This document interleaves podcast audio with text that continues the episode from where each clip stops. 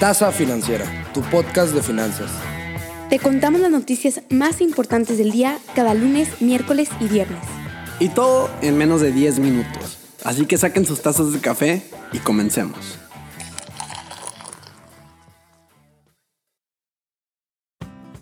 Muy buenos días gente, espero que se encuentren bastante bien en este viernes 12 de febrero. Bienvenidos y bienvenidas a un episodio más de esto que es la tasa financiera. Esperamos que estas noticias sean fáciles de digerir y bastante amenas para conocer más del mundo financiero.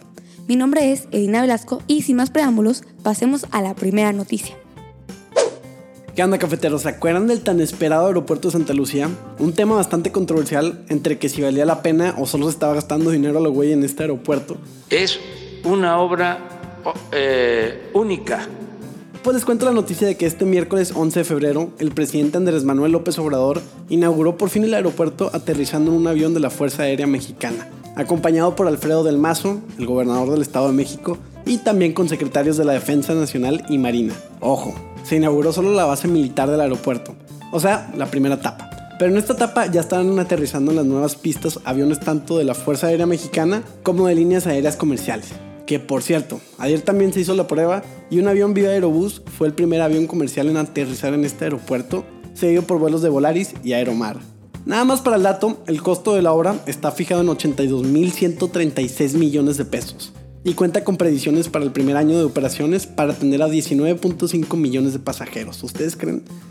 Y nada más porque es un podcast y no se los puedo enseñar, pero busquen cómo se supone que iba a verse el aeropuerto y vean cómo se ve realmente en estos momentos. Ahora platiquemos del suceso más importante de toda la semana. Dos de los líderes más importantes del mundo, o sea, Biden y el presidente de China, por fin tuvieron su esperada llamada telefónica de dos horas. Sin embargo, esta se puede considerar una platicadita bastante incómoda, ya que se tocaron temas complicados como la represión de Hong Kong, el aparente genocidio en una de las ciudades más importantes de China, armas nucleares, el cambio climático y bueno, mucho más. Obvio, esta llamada es el primer paso para marcar la pauta de la relación que se tendrá Estados Unidos con China en los próximos años. Pero bueno, los puntos más importantes de la conversación fueron, uno, la administración de Biden sabe que Estados Unidos está ahora enfrascado en una competencia total con China a través del comercio y la tecnología, pero a diferencia de Trump, buscará entablar alianzas para fortalecerse. Dos, los aranceles de Trump son la nueva línea base pero el plan es ajustarlos en un futuro. 3. Estados Unidos continúa con las misiones de libertad de navegación en el mar de China y el estrecho de Taiwán.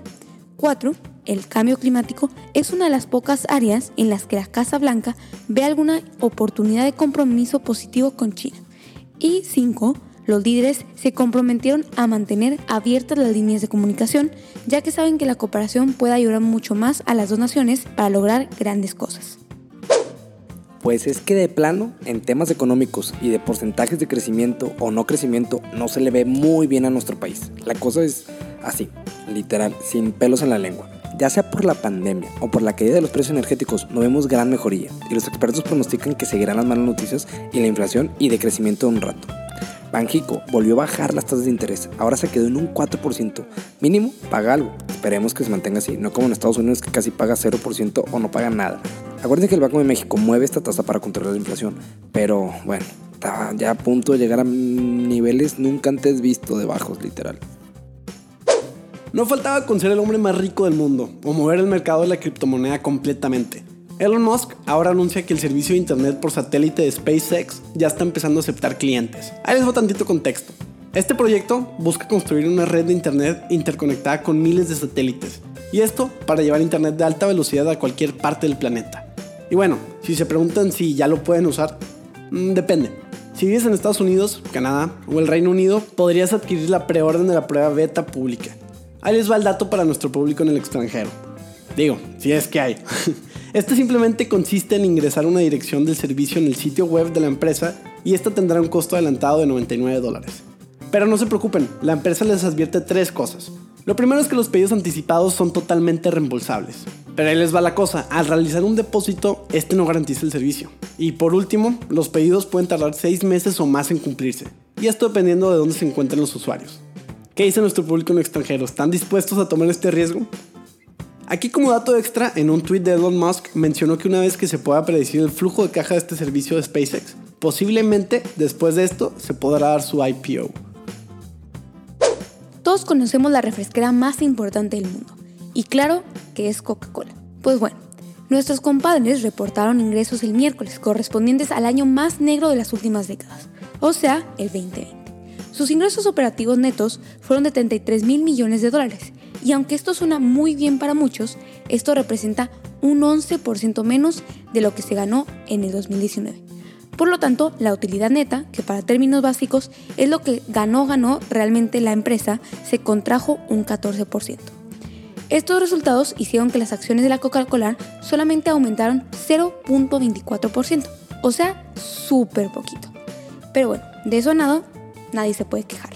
Ya para terminar, James Quincy, el CEO de la empresa, dice que esperan para este año un aumento porcentual de dos dígitos en sus ganancias ajustadas en el mejorcito de los casos, ya que la pandemia aceleró los esfuerzos del fabricante el año pasado para eliminar cientos de marcas poco rentables en otras palabras, anclas para sus ganancias netas. Ahora los inversionistas que le hacen caso a Reddit están haciendo de las suyas, pero ahora con las empresas de cannabis. Y pues obviamente están encantados de esta empresa. Imagínate que tú eres esta empresa de cannabis y tus resultados en la bolsa están por los cielos, literal. Tilbury y Alfaria, ambos han subido 530%. ¿A poco estamos descubriendo un nuevo poder de los inversionistas del Internet? Que si se enojan con alguna empresa o es su favorita, pueden cambiar tanto así el mercado drásticamente como lo han hecho con GameStop y ahora con el cannabis. Imagínate qué nos espera. Pasemos a los mercados, y estas como ya saben son variaciones diarias al cierre del día jueves 11 de febrero. Empezando por el índice SP500 teniendo un incremento mínimo del 0.17%, seguido por el Nasdaq con un incremento del 0.58%, y el Dow Jones con un decremento mínimo pero del 0.02%. Prácticamente variaciones pequeñas. Y ahora, en divisas, el dólar cerró en 19.99 pesos, raspándole al 20, y el euro cerró en 24.25 pesos mexicanos. Microsoft como que le anda proponiendo o le andaba proponiendo a Pinterest un deal bastante interesante. En los últimos meses, Microsoft había mostrado cierto interés en la plataforma red social de imágenes. Como contexto, porque sé que varios chavos no conocen esta app, Pinterest es básicamente la mejor aplicación para sacar ideas creativas sobre regalos, diseños, comida, organización, decoración de casas y bueno, muchas cosas más. Muchas mamás, señoras y chavas lo usamos. Pero bueno, el trato es que básicamente Microsoft quería comprar Pinterest por un monto aproximado de 51 mil millones de dólares. Sin embargo, según datos de Financial Times, afirman que en las últimas semanas estas conversaciones han sido casi nulas. Recordemos un punto bastante importante. En otoño del año pasado, Microsoft también quería comprar la plataforma muy famosa de TikTok, una compañía muy bien posicionada e igual de cara del mundo digital. América Móvil invertirá este año alrededor de 8 mil millones de dólares, nada más, un poquito de dinero, en 2021 para desarrollar su red 5G. Daniel Hag indicó que entre los países donde podría estar interesado adquirir frecuencia para esta tecnología son Brasil, Colombia o República Dominicana. Entre octubre y diciembre del año pasado, de 2020, la compañía sumó 6.8 millones de suscriptores. La verdad no les ha ido mal, pero lo que quieren hacer está muy ambicioso. Ojalá sí les salga, yo confío en ellos. Pasemos a la sección del recap. Biden y Xi Jinping tuvieron una llamada, entérate de lo que platicaron. El Internet global por SpaceX empieza a dar las primeras señales de vida. Banxico baja la tasa de interés a 4%. Los inversionistas de Reddit siguen haciendo de las suyas, pero ahora con otra empresa. Entérate cuál es. America Mobile invertirá para tener su red 5G. Coca-Cola reporta resultados. Microsoft se quiere aliar con Pinterest. El primer vuelo en llegar al nuevo aeropuerto es de Viva Aerobus. Y con esto terminamos el capítulo de hoy, cafeteros. Espero hayan disfrutado de esta taza y se hayan mantenido actualizados con lo que está pasando en el mundo financiero. Sigan nuestro podcast en Spotify, Apple Podcast donde nos estén escuchando y también por favor en nuestro Instagram como arroba tasa financiera. Mi nombre es Daniel González y les deseo un excelente fin de semana. Nos vemos hasta el lunes.